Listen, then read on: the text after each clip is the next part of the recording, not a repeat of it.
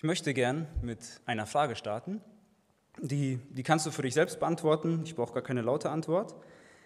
Und die Frage ist, worüber hast du dich in der letzten Woche gefreut?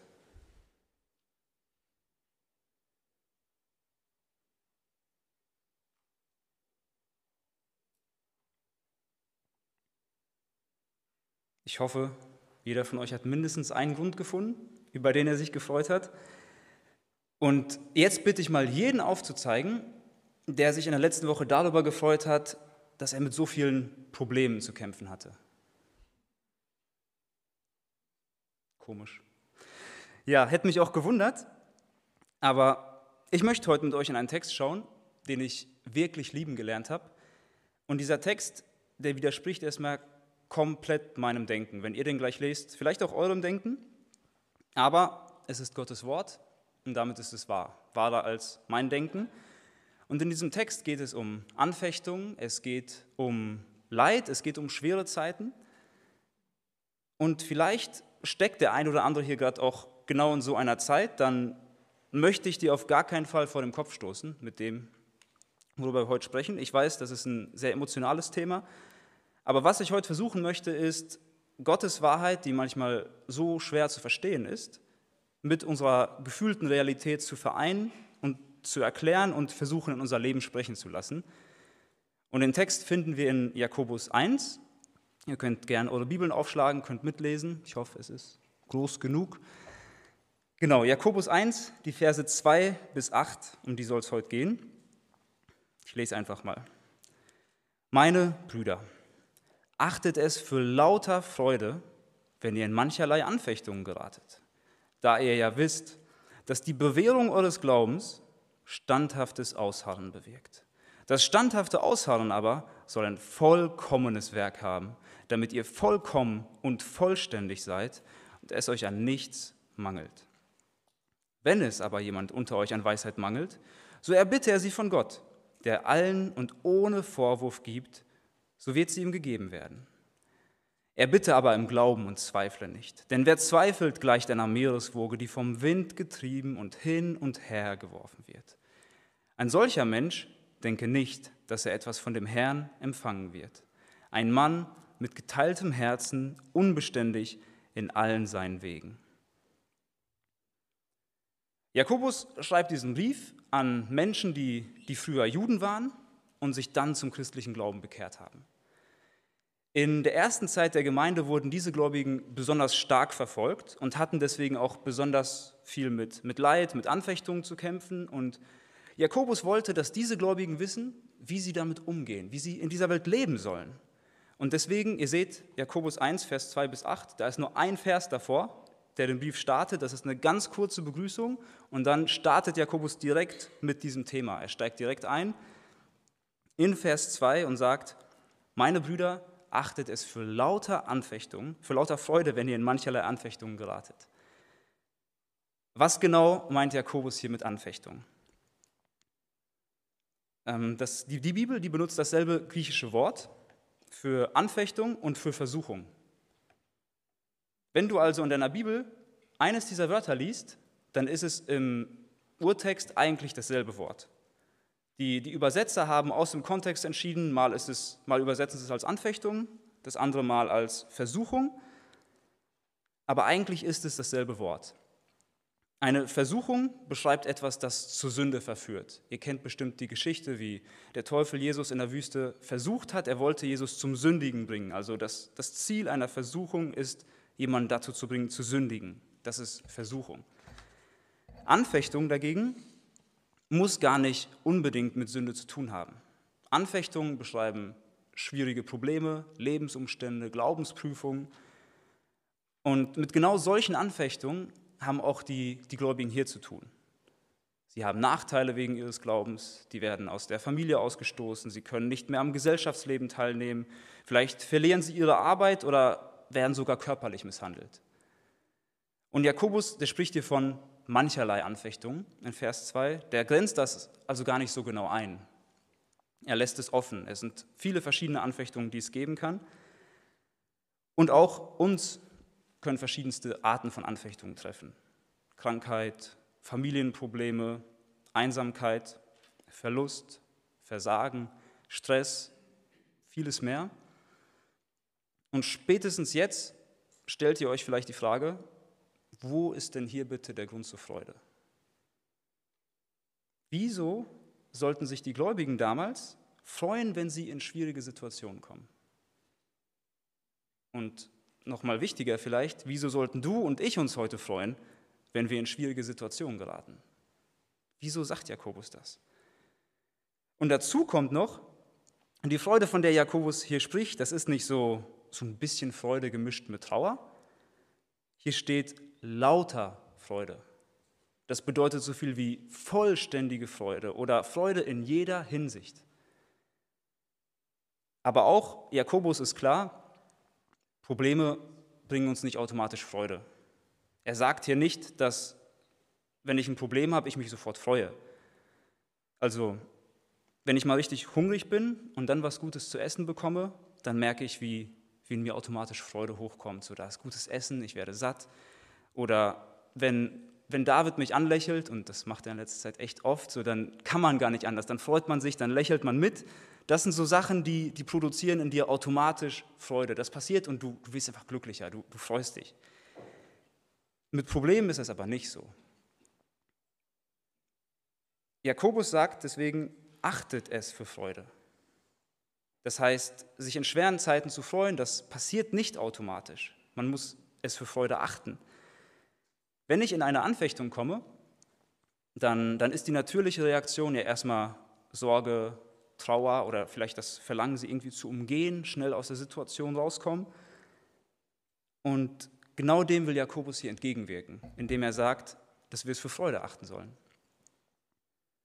Es ist eine Entscheidung, die wir treffen, es ist so ein bewusstes Fokussieren unserer Gedanken, es ist etwas, wo wir unsere Emotionen von Gottes Wahrheit bestimmen lassen. Aber ganz wichtig ist hier, Jakobus sagt nicht, freut euch über die Anfechtung an sich, also Gott fordert uns nicht dazu auf, uns darüber zu freuen, wenn wir krank werden oder gemobbt werden oder so. Krankheit, Tod, Leid, das sind alles Folgen des Sündenfalls. Es sind Dinge, die total schlimm sind, die an sich nichts Gutes haben. Gott stiftet das Leben, Sünde zerstört das Leben. Es geht hier nicht darum, Leid zu genießen. Es geht eher darum, diesen Situationen mit Freude zu begegnen, und warum wir es für Freude achten können, in Anfechtungen zu geraten, erfahren wir im nächsten Vers, in Vers 3. Da sagt Jakobus, da ihr wisst, dass die Bewährung eures Glaubens standhaftes Ausharren bewirkt. Wir können es also für Freude achten, in Anfechtung zu geraten, weil wir etwas wissen. Der letzte Vers, Vers 2, basiert auf dem, was wir in diesem Vers erfahren. Er sagt, achtet für, weil ihr wisst baut aufeinander auf. Und was sollen wir wissen? Dass die Bewährung oder die Erprobung des Glaubens standhaftes Ausharren bewegt. Anfechtungen zeigen uns also etwas über unseren Glauben und haben dann auch noch standhaftes Ausharren als Ergebnis. Dieses standhafte Ausharren, ich weiß nicht, ob euch das Wort was sagt, das ist vielleicht heute nicht mehr so alltäglich, aber es beschreibt einen Menschen, der unter einer schweren Last bleibt. Einige Übersetzungen schreiben Geduld, aber das ist ein anderes Wort. Es geht um das geduldige Aushalten einer schweren Last. Das Wort wird zum Beispiel in Hebräer 12, Vers 2 benutzt. Ich will einfach mal diesen Vers, äh, diesen Vers lesen, damit wir verstehen, was dieses Ausharren, dieses Erdulden ist. Hebräer 12, Vers 2, da wird über Jesus gesagt, indem wir hinschauen auf Jesus, den Anfänger und Vollender des Glaubens, der um der vor ihm liegenden Freude willen das Kreuz erduldete und dabei die Schande für nichts achtete und sich zur Rechten des Thrones Gottes gesetzt hat. Ich habe es versucht, großgeschrieben darzustellen. Das Kreuz erduldete. Dieses Erdulden ist dasselbe Wort, was standhaft ausharren ist. Jesus blieb unter einer großen Last am Kreuz. Jesus erduldete das Kreuz. Er hat dort ausgehalten, er war unter der Last der Sünde der ganzen Welt, er war unter der Last von Gottes Zorn, er war unter der Last von Gott getrennt zu sein. Aber er hat es ausgehalten, er ist, hat standhaft ausgeharrt. Und nur deswegen können wir heute gerettet sein, deswegen sind wir heute hier. Jesus ist das, das beste Vorbild im Ausharren. Einfach mal, um das, das Wort erklärt zu haben. Und wenn wir wieder zurück in Jakobus kommen, dann, dann finde ich das interessant, weil eigentlich steht hier noch ein Wort mit im Text, das aber keine Bibelübersetzung mit übersetzt. Ich habe es jetzt mal mit eingebaut in eckigen Klammern. Eigentlich steht hier die Bewährung eures des Glaubens. Macht keinen Sinn, oder? Also ist grammatikalisch irgendwie komisch. Aber es zeigt uns, es geht hier nicht um unseren Glauben nur, sondern es geht um den Glauben im Allgemeinen. Es geht hier nicht darum, dass eine Anfechtung zuerst prüft, wie stark ich glaube und wie stark mein Vertrauen in Gott ist. Hier geht es nicht darum, dass ich mir dadurch, dass ich besonders stark glaube, etwas verdiene oder stärker bin. Hier geht es um den Glauben im Allgemeinen. Weil die Bibel sagt uns einiges über Gott und das, was die Bibel sagt, das ist zu 100% vertrauenswürdig. Das ist der Glaube. Das ist das, was die Bibel über Gott sagt, was wir glauben können. Und wenn ich jetzt in eine Anfechtung komme, sie aber im Glauben durchstehe, dann sehe ich im Nachhinein, boah, Gott ist vertrauenswürdig. Was er gesagt hat, das hält er ja wirklich. Der Glaube hat sich bewährt. Und wenn ich mit Gott durch Anfechtungen gehe, dann sehe ich, dass er wirklich der ist, der sagt, dass er ist. Also der Glaube, der hat sich bewiesen. Das ist wahr, was die Bibel sagt. Ein kurzes Beispiel dazu. Stell dir vor, du wirst auf deiner Arbeitsstelle für deinen Glauben fertig gemacht. Die Kollegen reden über dich, einige lachen dich sogar direkt aus oder machen immer wieder aggressive Kommentare, wenn du, wenn du von dem Glauben sprichst. Das Ganze geht dir echt nah. Du verbringst ja auch ziemlich viel Zeit bei der Arbeit. Es ist für dich eine echte Anfechtung. Und jetzt hast du mehrere Möglichkeiten. Du könntest diese Anfechtung ganz einfach selbst beenden.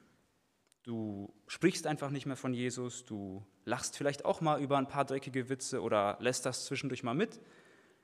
Du legst dein Christsein bei der Arbeit einfach ab und die Anfechtung ist weg, sie ist verschwunden, ganz einfach. Der andere Weg wäre, drin zu bleiben, weil wenn ich sage, ich lege mein Christsein einfach ab, dann ist Gott mit dieser Anfechtung bei mir nicht zum Ziel gekommen. Es ist nichts passiert, ich habe nicht standhaft ausgehalten, ich habe einfach aufgegeben. Die andere Möglichkeit wäre, weiter treu mein Christsein bei der Arbeit zu leben. Du glaubst Gott, dass es wichtig ist, treu zu sein. Du, du glaubst Gott, dass er deine Kollegen retten möchte. Du glaubst Gott, dass er dich wirklich erfüllen kann und du die Anerkennung von den Menschen um dich herum gar nicht brauchst. Und so erträgst du im Glauben diese Anfechtung, solange sie auch dauert, und bemerkst, wie Gott dir alles Nötige dazu gibt. Und so hat sich der Glaube bewährt, weil du Gottes Treue siehst. Und das Resultat ist standhaftes Ausharren. Du kannst diese Situation im Glauben ertragen. Du musst nicht weglaufen, du musst nicht ausweichen, du kannst sie ertragen. Wenn unser Glaube sich in Anfechtungen bewährt, dann bringt es also die, die Fähigkeit, unter einer Last zu bleiben. Auf das Beispiel von eben bezogen, wenn unser Glaube sich bewährt, dann können wir standhaft aushalten, auch wenn, wenn wir von den Kollegen für unseren Glauben gemobbt werden. Wir müssen nicht nach einem billigen Ausweg suchen, sondern können unter der Last bleiben. Aber dazu noch ein ganz wichtiger Punkt, vielleicht vor allem für Männer, ich weiß es nicht. Dieses Aushalten, das meint auf keinen Fall so ein Starksein aus meiner Kraft. Es meint nicht dieses, pff, meine Kollegen können mir eh nichts, mir kann keiner was, ich bin stark, macht doch, was ihr wollt. Das meint nicht dieses, ich bin so hart, ich bin viel zu stark, ihr könnt mir nichts, es meint ein vertrauensvolles, ein abhängiges Aushalten, indem ich auf Gott schaue. Da kann die Anfechtung einem auch richtig nahe gehen und das ist wahrscheinlich sogar gut, wenn es einem nahe geht. Aber ich bringe sie vor Gott, ich vertraue ihm und dieses Ertragen kommt von Gott und nicht aus meiner eigenen Hartherzigkeit. Und das wiederum hat wieder gute Folgen für uns, wie der nächste Vers zeigt. Das standhafte Ausharren aber soll ein vollkommenes Werk haben damit ihr vollkommen und vollständig seid und es euch an nichts mangelt. Ich habe es rechts mal so ein bisschen versucht darzustellen. Also in Vers 2 beginnt es mit einer Anfechtung. Da kommt eine Anfechtung. Aus dieser Anfechtung folgt, wenn man sie im Glauben mit Gott zusammen durchlebt, in Vers 3 standhaftes Ausharren. Und aus diesem Vers 4 sehen wir jetzt, dass standhaftes Ausharren ein vollkommenes Werk haben soll. Wir sollen vollkommen sein, wir sollen vollständig sein und soll es an nichts mangeln. Und dieses vollkommen, vollständig, kein Mangel, das zeigt den Charakter eines reifen Gläubigen im Vergleich zu einem Unreifen. Ein reifer Gläubiger hat selbst in Anfechtung keinen Mangel, weil er in Gott alles hat. Anfechtungen machen uns also heiliger, wenn wir richtig mit ihnen umgehen. Gott möchte jeden von uns heiliger machen. Durch den Glauben an Jesus allein haben wir eine heilige Stellung vor Gott, allein durch Glauben. Damit aber unser Leben tagtäglich zu unserer Stellung passt, möchte Gott uns hier und jetzt, hier und jetzt immer heiliger machen. Und eine Art, wie er das macht, ist eben durch Anfechtung. Ich möchte hier auf keinen Fall damit die Frage beantworten, wieso es Leid in der Welt gibt. Ich will auch nicht sagen, dass Gott Leid nur zulässt, damit wir heiliger werden. Ich will nur sagen, dass wenn Leid und Anfechtungen da sind, dann Gott damit zu einem guten Ende kommen kann. Das sagt Jakobus uns hier. Um also zu, zu Vers 2 zurückzukommen, warum sollen wir es für Freude erachten, wenn wir in Anfechtungen geraten? Weil das Ergebnis Heiligkeit ist. Wir wissen, dass Gott damit zu einem guten Ziel kommt. Und weil unsere Heiligkeit und Reife wichtiger ist, als im Hier und Jetzt ein möglichst angenehmes Leben zu haben, können wir uns freuen, auch wenn es schwierig wird. Das heißt wiederum, wenn, wenn Heiligkeit und Reife mir nicht so wichtig sind und ich lieber ein schmerzfreies Leben führen möchte, dann kann ich aus diesen Versen hier auch keine Freude ziehen. Dann, dann bedeuten die nichts. Der Grund dieser Freude ist, dass Gott an uns arbeitet und dass er zu seinem guten Ziel kommt. Diese Freude meint auch, dass wir in Anfechtung Ruhe und Frieden in Gott haben können und wissen, wir sind in seiner Hand, er ist treu. Was auch immer passiert, er hat die Kontrolle und kann es zu einem guten Ende führen. Ich möchte die Verse 2 bis 4 nochmal mit einer Illustration zusammenfassen.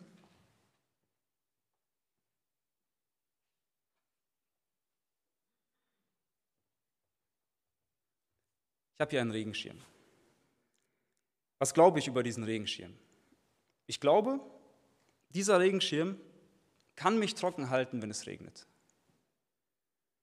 Wenn ich mit diesem Regenschirm in der Hand spazieren gehe und es anfängt zu regnen, dann kann ich gucken, ob das, was ich über den Regenschirm glaube, auch wahr ist.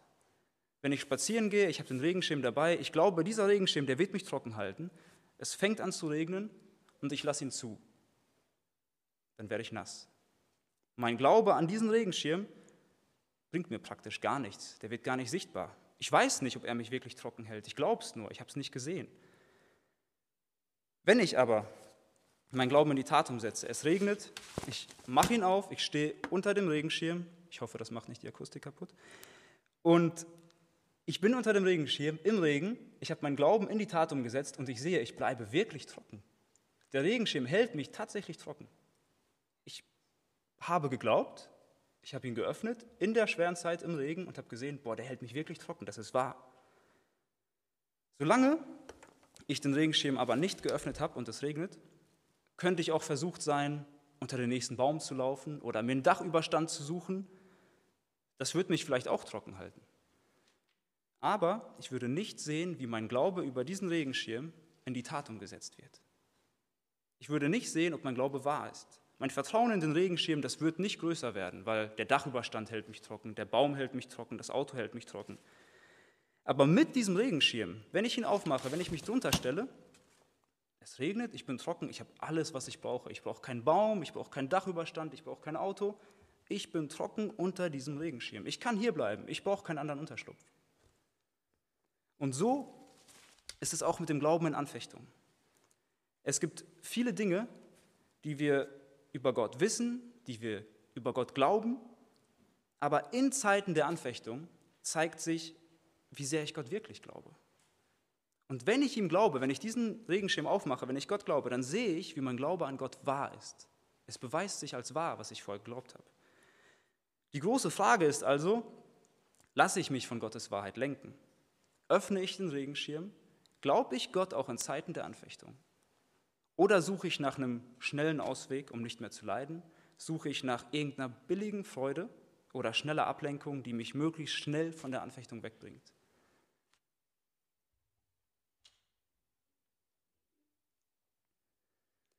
Heutzutage ist die Lebensqualität im Westen extrem hoch. Die medizinische Versorgung ist super. Es gibt viele Schmerzmittel. Seit der Einführung von Altenheimen ja, sind die meisten Menschen auch in ihrem Haus viel weniger mit dem Tod konfrontiert. Und der durchschnittliche Mensch, der spürt heute viel weniger Schmerzen als zum Beispiel vor 100 Jahren. Wenn man in die Geschichte schaut, dann waren Menschen in früheren Generationen viel eher dazu bereit, Leid als Teil ihres Lebens und ihrer Weltanschauung zu akzeptieren. Es gehörte halt dazu. Zum Beispiel war es vor 100 Jahren fast normal, dass wenn eine Familie acht Kinder hat, dass nicht jedes Kind das Erwachsenenalter erreichen wird. Das, gehörte, das, war, das Leid gehörte irgendwie zum Leben. Heute dagegen leben wir in einer Zeit, in der Schmerz und Leid scheinbar nicht zum Leben passen. Und wenn man leidet, dann kommen doch schnell so Gedanken wie, das ist doch nicht richtig. So, so sollte das Leben nicht sein. Ich verdiene das nicht, das ist unfair. Aber es gibt nun mal Leid. Und wenn unsere Weltanschauung nicht passt oder meint, dass Leid nicht dazugehört, dann, dann kann sie nicht ganz richtig sein, weil Leid nun mal da ist. Und deswegen sollten wir als Christen unsere Sicht über Herausforderungen, über Anfechtungen, über Leid nicht von der Gesellschaft um uns herum prägen lassen, sondern von der Bibel. Die Bibel spricht, wie zum Beispiel hier in Jakobus 1, ganz klar von Anfechtungen, die uns treffen.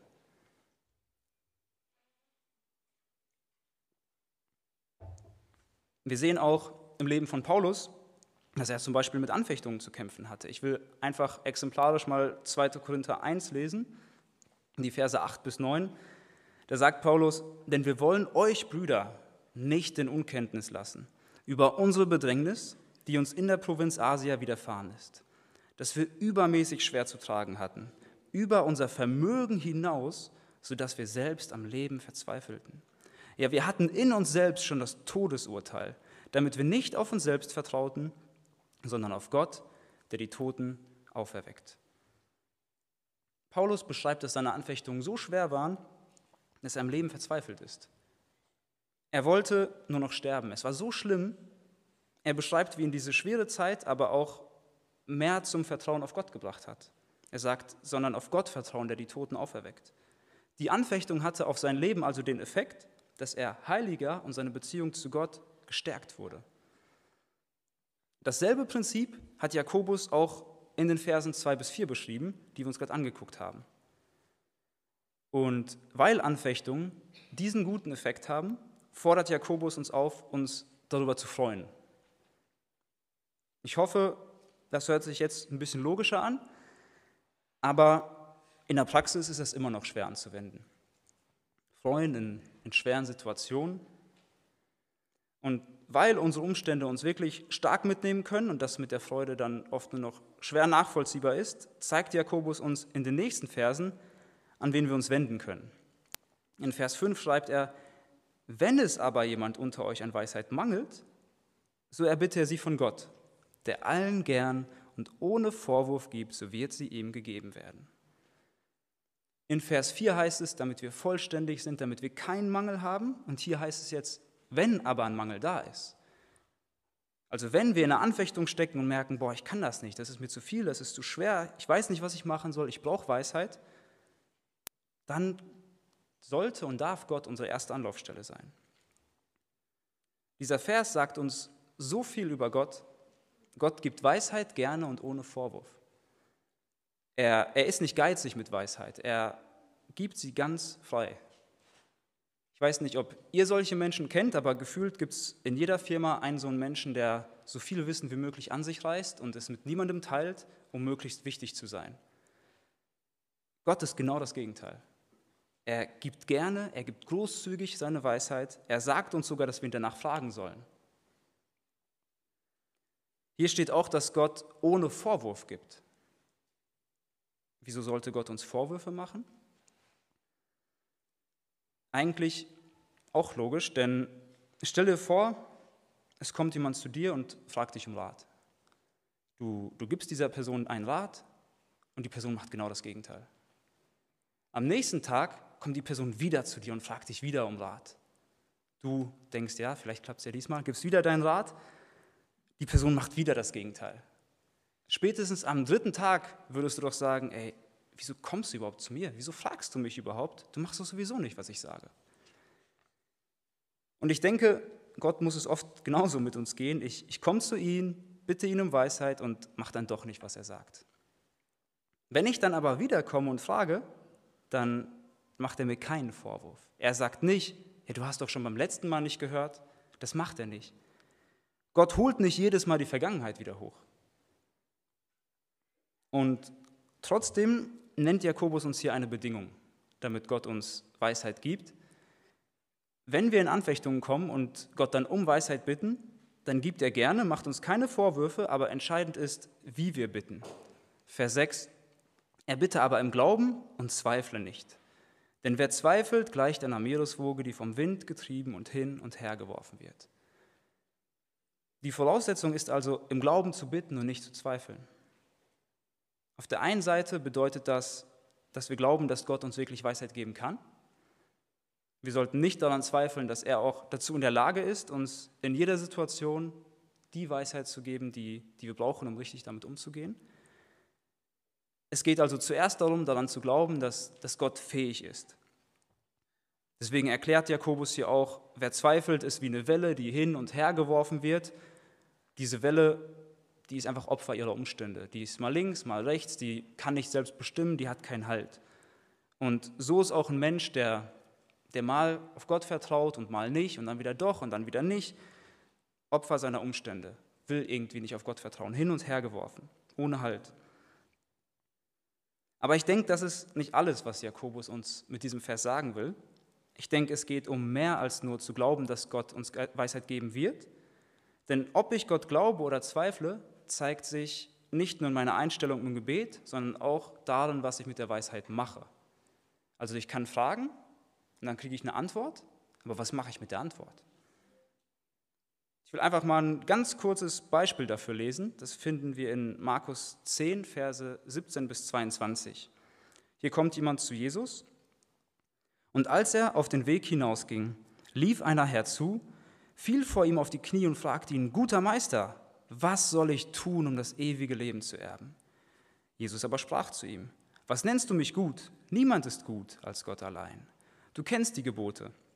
Du sollst nicht Ehe brechen, du sollst nicht töten, du sollst nicht stehlen, du sollst nicht falsches Zeugnis reden, du sollst nicht rauben, du sollst deinen Vater und deine Mutter ehren. Er aber antwortete und sprach zu ihm, Meister, das alles habe ich gehalten von meiner Jugend an. Da blickte ihn Jesus an und gewann ihn lieb und sprach zu ihm, eines fehlt dir. Geh hin, verkaufe alles, was du hast und gib es den Armen. So wirst du einen Schatz im Himmel haben und komm, nimm das Kreuz auf dich und folge mir nach. Er wurde aber traurig über dieses Wort und ging betrübt davon, denn er hatte viele Güter. Dieser Mann hat Jesus um Weisheit gebeten. Er kam zu ihm, hat die richtige Frage gestellt, was soll ich tun, um ewiges Leben zu erben? Aber er wollte gar nicht so wissen, was Jesus ihm zu sagen hat. Die Antwort hat ihm nicht gefallen und deswegen hat er sie nicht umgesetzt. Er hat die richtige Frage gestellt, war aber nicht bereit, auf das zu hören, was als Antwort kommt. Er hat an der Antwort und damit an der Weisheit Jesu gezweifelt. Er hat nicht geglaubt. Gott um Glauben, um Weisheit zu bitten, heißt also auch, dass wir bereit sind, auf seine Antwort zu hören. Wir sollten, sollten, Gottes Wahrheit nicht als optional sehen, so das ist ein guter Ratschlag von vielen und am Ende gucke ich, welcher mir am besten gefällt und auf den höre ich dann. Gottes Weisheit ist der Ratschlag. Um im Kontext der Anfechtung zu bleiben, um den es hier geht, wenn wir in miesen Situationen sind und Gott um Weisheit bitten, dann ist es wichtig, dass wir seine Antwort hören und umsetzen wollen. Seine Antwort kann nämlich auch bedeuten, dass er uns nicht sofort aus der Anfechtung holt. Seine Antwort kann für uns richtig unangenehm und schwer sein, aber er gibt uns gerne seine Weisheit, wenn wir ihn im Glauben bitten und diese Weisheit umsetzen wollen. Und über diejenigen, die nicht glauben, sagt Jakobus dann in den Versen 7 und 8, ein solcher Mensch denke nicht, dass er etwas von dem Herrn empfangen wird. Ein Mann mit geteiltem Herzen, unbeständig in allen seinen Wegen. Hast du schon mal versucht, in zwei Richtungen gleichzeitig zu gehen, so links und rechts oder vorne und hinten? Das geht nicht. Wenn jemand in zwei Richtungen gleichzeitig gehen möchte, dann kann er unmöglich auf Gott hören. Und genau das beschreibt ein geteiltes Herz. Einerseits möchte man auf Gott hören und andererseits möchte man auch irgendwie nicht auf Gott hören, vielleicht auf mich selbst oder auf einen anderen Ratschlag. Und deswegen sagt Jakobus hier, wie wichtig es ist, Gott zu glauben und seine Weisheit hören zu wollen, wenn wir darum bitten. Ich will noch mal kurz zusammenfassen. Jeder von uns wird irgendwann mal in Zeiten der Anfechtung kommen. Vielleicht steckst du gerade sogar mittendrin. Und in dieser Anfechtung, auch wenn sie uns Schmerz und Kummer bereitet, dürfen wir uns freuen. Nicht, weil es so eine tolle Zeit ist, sondern weil wir wissen, was dabei herauskommt. Er sagt, achtet es für Freude, weil ihr wisst. Wir wissen, dass Anfechtungen uns zeigen können, dass das, was wir über Gott glauben, wahr ist. Es ist wie wenn wir im Regen den Regenschirm aufmachen und sehen, der hält uns trocken. Der hält, was ich über ihn glaube. Und wenn wir im Glauben durch diese Anfechtungen gehen, dann ist das Ergebnis standhaftes Aushalten, standhaftes Darunterbleiben. Wir können Dinge mit Gott zusammen aushalten und wissen, Gott kann uns alles sein. Wir wissen, er arbeitet an uns, er macht uns heiliger. Er macht uns vollkommen und lässt es uns an nichts mangeln. Wir dürfen erleben, wie das, was wir glauben, wahr ist und in jeder Lebenslage standhält. Ob es gut oder schlecht ist, die hält immer stand, die Wahrheit. Und das ist der Grund zur Freude auch in schweren Situationen. Und weil das praktisch häufig so schwer zu begreifen ist, dürfen wir Gott um Weisheit bitten, die er uns gerne und ohne Vorwurf gibt. Er ist der spendabelste Geber, den es überhaupt gibt.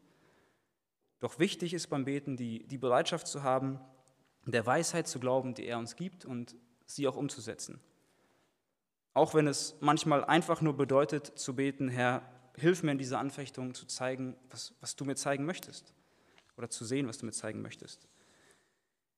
Wie anfangs schon gesagt, finde ich, dieser ganze Abschnitt widerspricht total dem natürlichen Denken. Aber das ist Gottes Weisheit und damit ist es Wahrheit. Es ist wahrer als das, was ich denke. Und besonders schön und erbauend finde ich die Schlussfolgerung, zu der Jakobus dann in Vers 12 kommt. Da sagt er, glückselig ist der Mann, der die Anfechtung erduldet. Denn nachdem er sich bewährt hat, wird er die Krone des Lebens empfangen, welche der Herr denen verheißen hat, die ihn lieben.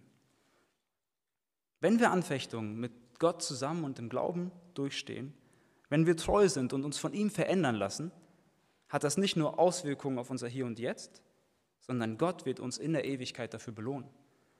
Und diese Perspektive, die hilft uns wieder im Hier und Jetzt weil wir wissen, die Anfechtung, die ist nicht ewig. Irgendwann wird das vorbei sein. Und dann werde ich ewig bei Gott sein und von ihm belohnt werden. Und das ist ewig, das hat gar kein Ende. Ja, und mit diesem wunderschönen Ausblick möchte ich die Predigt beenden und uns dazu motivieren, Gott an uns arbeiten zu lassen, dem mit Freude zu begegnen. Amen.